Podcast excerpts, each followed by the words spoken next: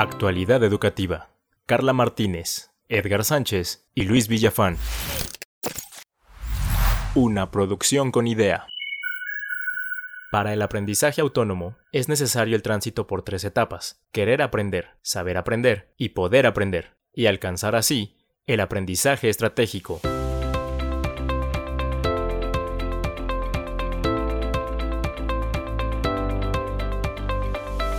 Autoaprendizaje estratégico. El día de hoy traemos un tema eh, por demás interesante. El tema es autoaprendizaje y vamos a platicar sobre él en esta primera emisión de nuestro podcast. Me acompañan Luis, Carla, bienvenidos. Hola, ¿qué tal? Hola Edgar, hola Luis. Hola Carla.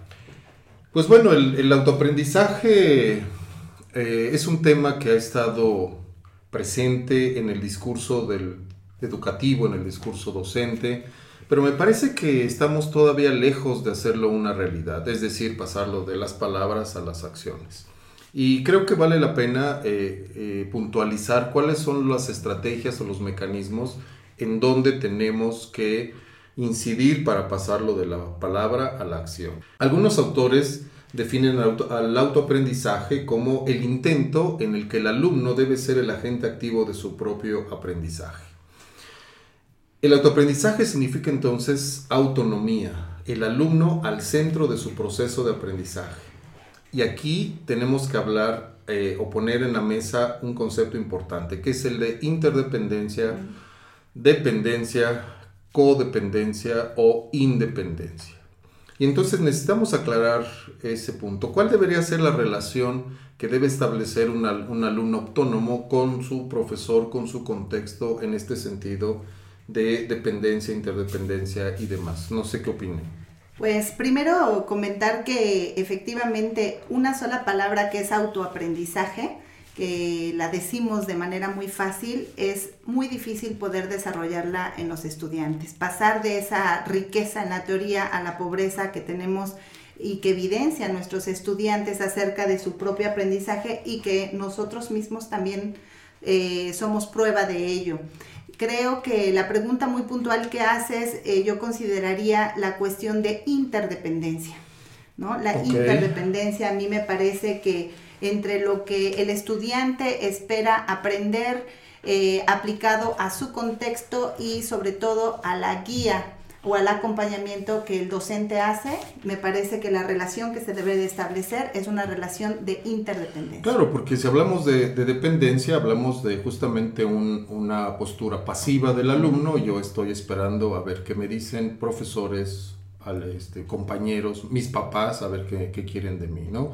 La palabra eh, interdependencia me parece que es la que debe caracterizar a este proceso de autoaprendizaje. Ahora, eh, el alumno autónomo entonces eh, detona, él genera, él solicita, no es pasivo, es, es activo, pero para esto tenemos que ser conscientes, muy conscientes de tres aspectos o etapas en este desarrollo. Y las menciono. Primero, querer, querer aprender. Dos, saber aprender. Y número tres, poder aprender. Es decir, el querer aprender hace alusión a la motivación.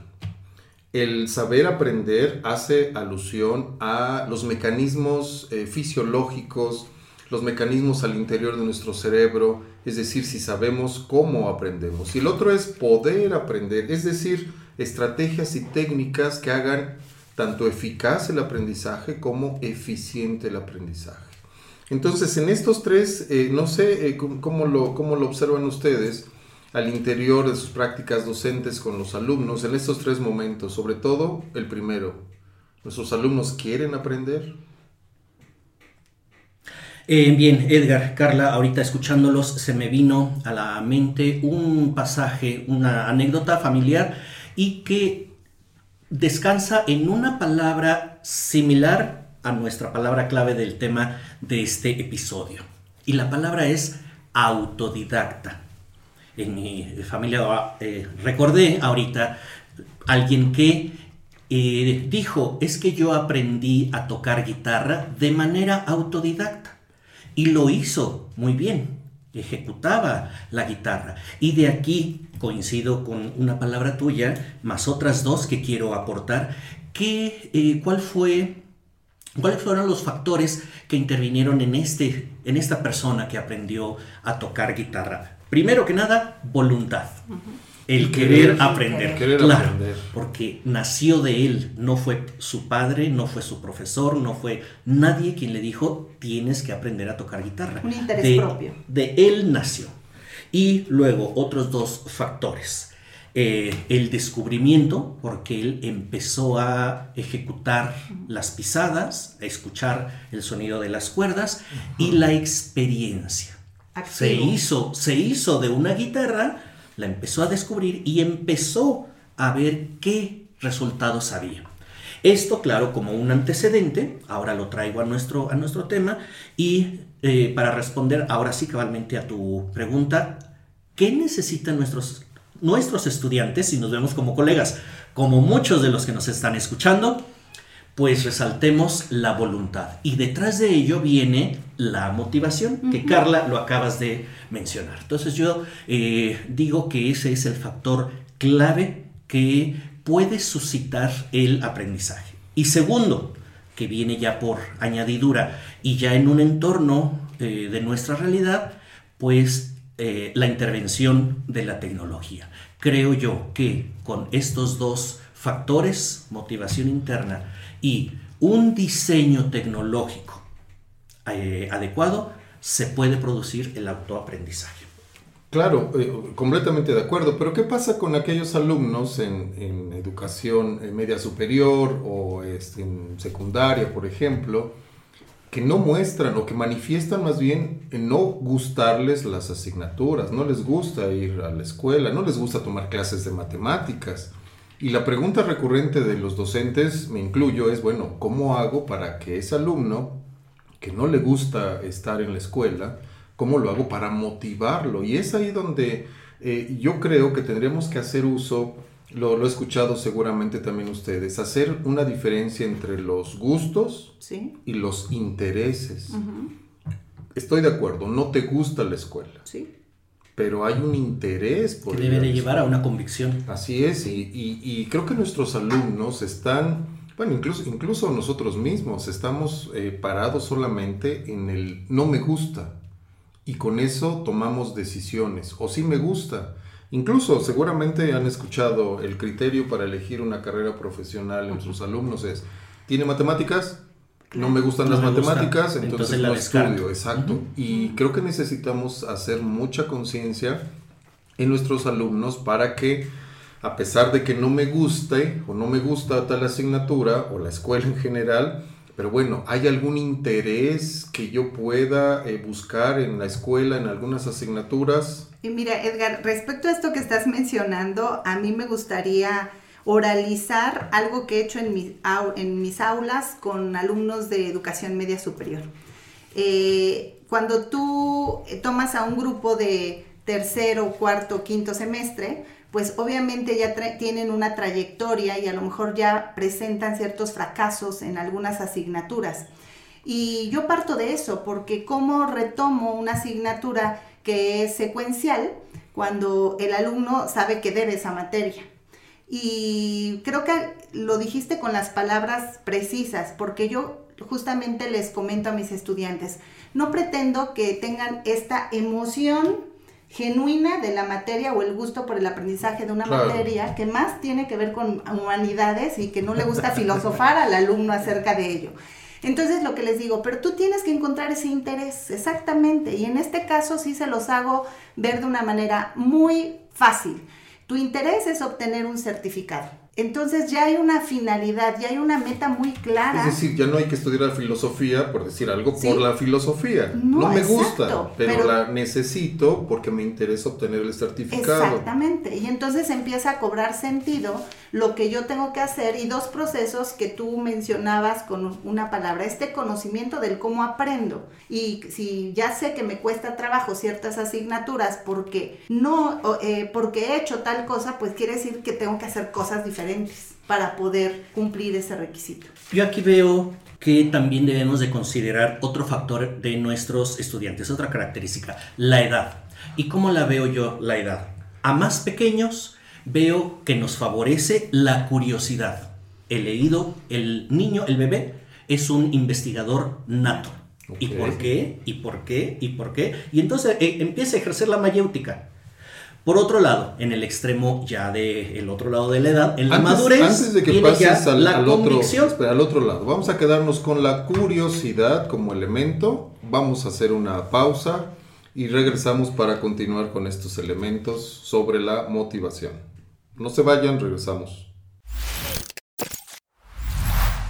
Estás escuchando Podcast con Idea, un espacio de profesionalización digital de la docencia. No te olvides de compartir este episodio en tus redes sociales con el hashtag Podcast con Idea, para que con otros docentes como tú transformemos nuestra educación.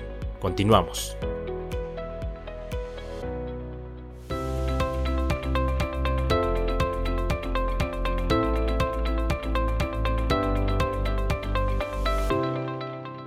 Autoaprendizaje estratégico.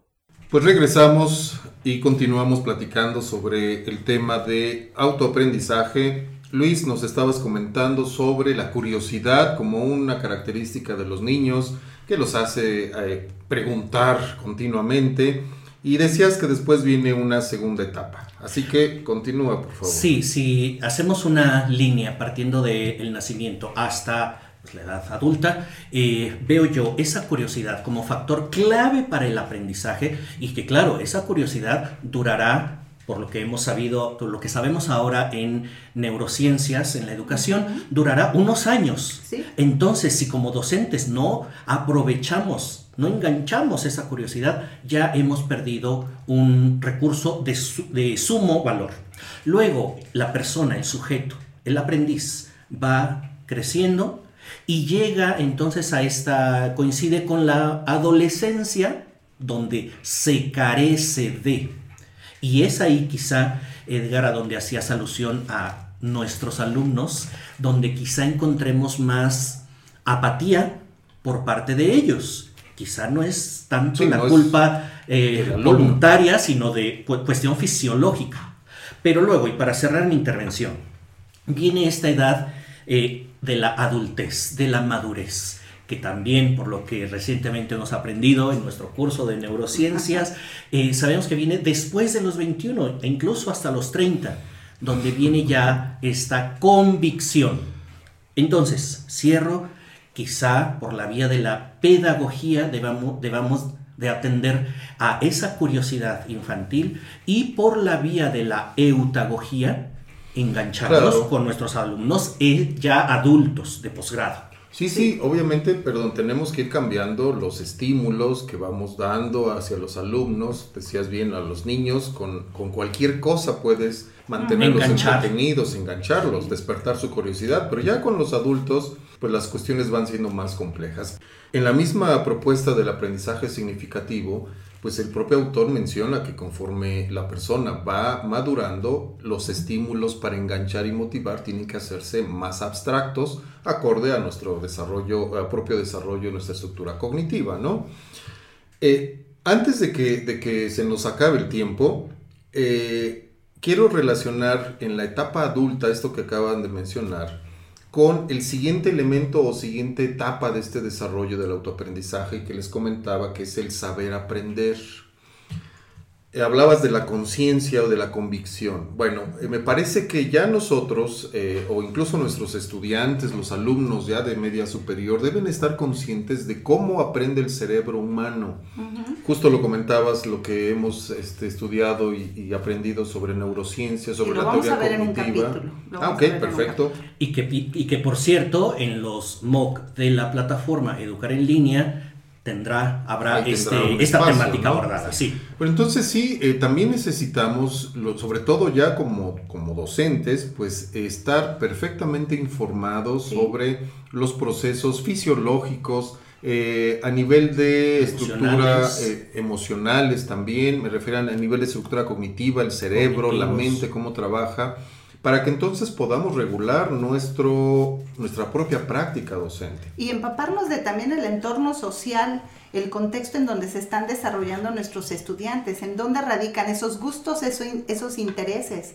Si nosotros nos mostramos también apáticos hacia, hacia su entorno, difícilmente vamos a conseguir engancharlos o, despertarles ese interés genuino que ah, buscamos. Claro, pero eso está todavía en el querer aprender. Claro. No, ya en esta segunda etapa del saber aprender, en donde tenemos que eh, conocer perfectamente cómo, cómo aprendemos, ¿no? ¿Cómo, me vuelvo consciente? Así es. Eh, y claro, vamos a llegar a la tercera etapa, pero antes de que se me olvide este tema, porque en algún momento de nuestra formación como docentes eh, nos llenamos de mucha información y muchas veces no sabemos qué hacer o cómo acomodar esa información que, que hablamos. ahorita mencioné el aprendizaje significativo. Hemos escuchado desde hace mucho tiempo hablar sobre las inteligencias múltiples, hablar sobre los estilos de aprendizaje. Y me parece que estas eh, propuestas teóricas muchas veces eh, nos confunden. Y hay que mencionarlo. Eh, no hay evidencia sólida sobre la, propuesta que, hemos ocupado en el sistema educativo de separar a los alumnos de acuerdo a su, canal de su estilo de aprendizaje con base en sus canales sensoriales, ¿no? Eh, me parece que tenemos que profundizar mucho más en todos estos aspectos para que sepamos y ejecutar, efectuar un aprendizaje efectivo. La palabra clave es aprendizaje, aprendizaje efectivo. Así es, que logremos que el alumno aprenda. La tercera etapa es el poder aprender. Y aquí ya regresamos el enfoque hacia el alumno, hacia la persona que aprende. Este segundo enfoque fue hacia la persona que enseña, ¿no? Sí. Pero en este tercer enfoque ya es a la persona que aprende. Aquí nos referimos a las estrategias para crear un aprendizaje ya no solo eficaz, sino ahora eficiente. No sé qué opinen ustedes, pero cuando yo les he preguntado a varias personas sobre cuáles son las características principales de su aprendizaje. Me dicen muchas, muchas cosas, profundo, este, eh, qué otra cosa, amplio, etcétera, pero nunca nadie, casi nadie menciona mi aprendizaje es rápido. Aprendo rápido, aprendo bien, aprendo la primera. No necesito repetir, por el contrario, por lo regular escucho que necesitamos pasar estudio y estudio, repasando y repasando días antes del examen. Aquí necesitamos hablar de estrategias para hacer el aprendizaje eficiente. Sí, y además algunas de estas estrategias funcionan de manera temporal. Ok. Si yo pudiera poner un adjetivo a mi aprendizaje, si me veo yo como aprendiz, pues mi palabra que la tengo aquí anotada conforme los escuchaba. Sí, que ya apuntaste. Eh, sí, es mi acordeón. Eh, yo le llamaría aprendizaje aplicativo. Quizá es un neologismo, pero me vino a la mente, sobre todo al escuchar a nuestros estudiantes participantes en MOOC. Este curso me ha sido de mucha utilidad. Ya apliqué los conocimientos. Ya al día siguiente lo hice en mi salón de práctica. Y en mi caso muy personal, pues también así eh, califico mi aprendizaje. ¿Qué beneficio de aplicación me va a traer? Y uno más, aprendizaje pertinente. Es decir, aquel que a las necesidades que me rodean, personales, laborales, profesionales, eh, este aprendizaje me satisface, me proporciona una solución eficiente y eficaz. Ok, claro, eh, eh, sabemos que los, bueno, por lo menos perseguimos como docentes que los alumnos aprendan. Y creo que lo logramos en mayor o menor medida. Quizá, y algunos referentes nos dicen que en menor medida, ¿no? Sí. Si vemos los últimos resultados de PISA, etcétera, pues los resultados no muy, nos quedamos muy por abajo. Entonces, aunque necesitamos ahí este, reforzar esta segunda etapa de el, el, eh, perdón, el saber aprender, también necesitamos considerar esta otra, el, poder, aprender. Necesito eh, empoderar a, la persona que quiere aprender. Y hay dos estrategias fundamentales que quiero compartirles. Eh, las menciona este, Frida Díaz Barriga, refiriéndose también a, César Cole, las menciona el doctor Ahumada, las menciona eh, Monereo, Carlos Monereo y Pozos, y se refieren al aprendizaje estratégico. Y dicen que el aprendizaje estratégico autónomo se basa en dos pilares la metacognición por un lado y la autorregulación por el otro. Si yo logro que la persona desarrolle procesos metacognitivos, entonces estoy haciendo consciente o le estoy haciendo consciente a esa persona de sus propios procesos, de que sepa cómo aprendió y que entonces con la autorregulación pueda irlos ajustando para hacerlo las palabras que mencionaste, Luis, era hacerlo eh, eficaz y eficiente, y aplicable y pertinente, ¿no? Entonces, el mismo alumno en el proceso de autorregulación debe planear. Eh, muchos de mis alumnos, cuando les presento un ejercicio, se van directamente al ejercicio, no leen las indicaciones, no saben cuánto tiempo, siempre me están pidiendo, o muy, muy seguido me están diciendo, cinco minutos más, cinco minutos más, lo cual eh, me indica que no hay un proceso inicial de planeación. Otro proceso de la autorregulación es el monitoreo, la supervisión de mis acciones. Y claro, está ligado a un tercer, una tercera etapa de la autorregulación que tiene que ver con la estimación de los resultados esperados. Si yo veo una actividad de aprendizaje, hago mi plan, estimo los resultados a los que voy a llegar, entonces puedo ir regulando el proceso y ajustándolo para saber si voy bien o no voy bien. Y la metacognición, bueno, creo que ya es un tema del cual hemos escuchado mucho, ¿no? ¿Alguna última opinión? Sí, eh, en los últimos segundos que tenemos, em, retomo tu palabra autorregulación, que de acuerdo con Casey Kenyon, está en esta etapa de adultez, de madurez. Regreso a mi línea de la edad. Es en esa etapa adulta en donde el sujeto cobra esa característica del humano, la autorregulación. Y yo añado a tu comentario, Luis, eh, pues el enorme compromiso que tenemos como docentes de llevar a buen término a esa etapa de la que tú mencionas mientras están en nuestras manos, mientras, están en nuestras aulas. De acuerdo, pues entonces eh, el tema da para, para mucho, es sumamente importante.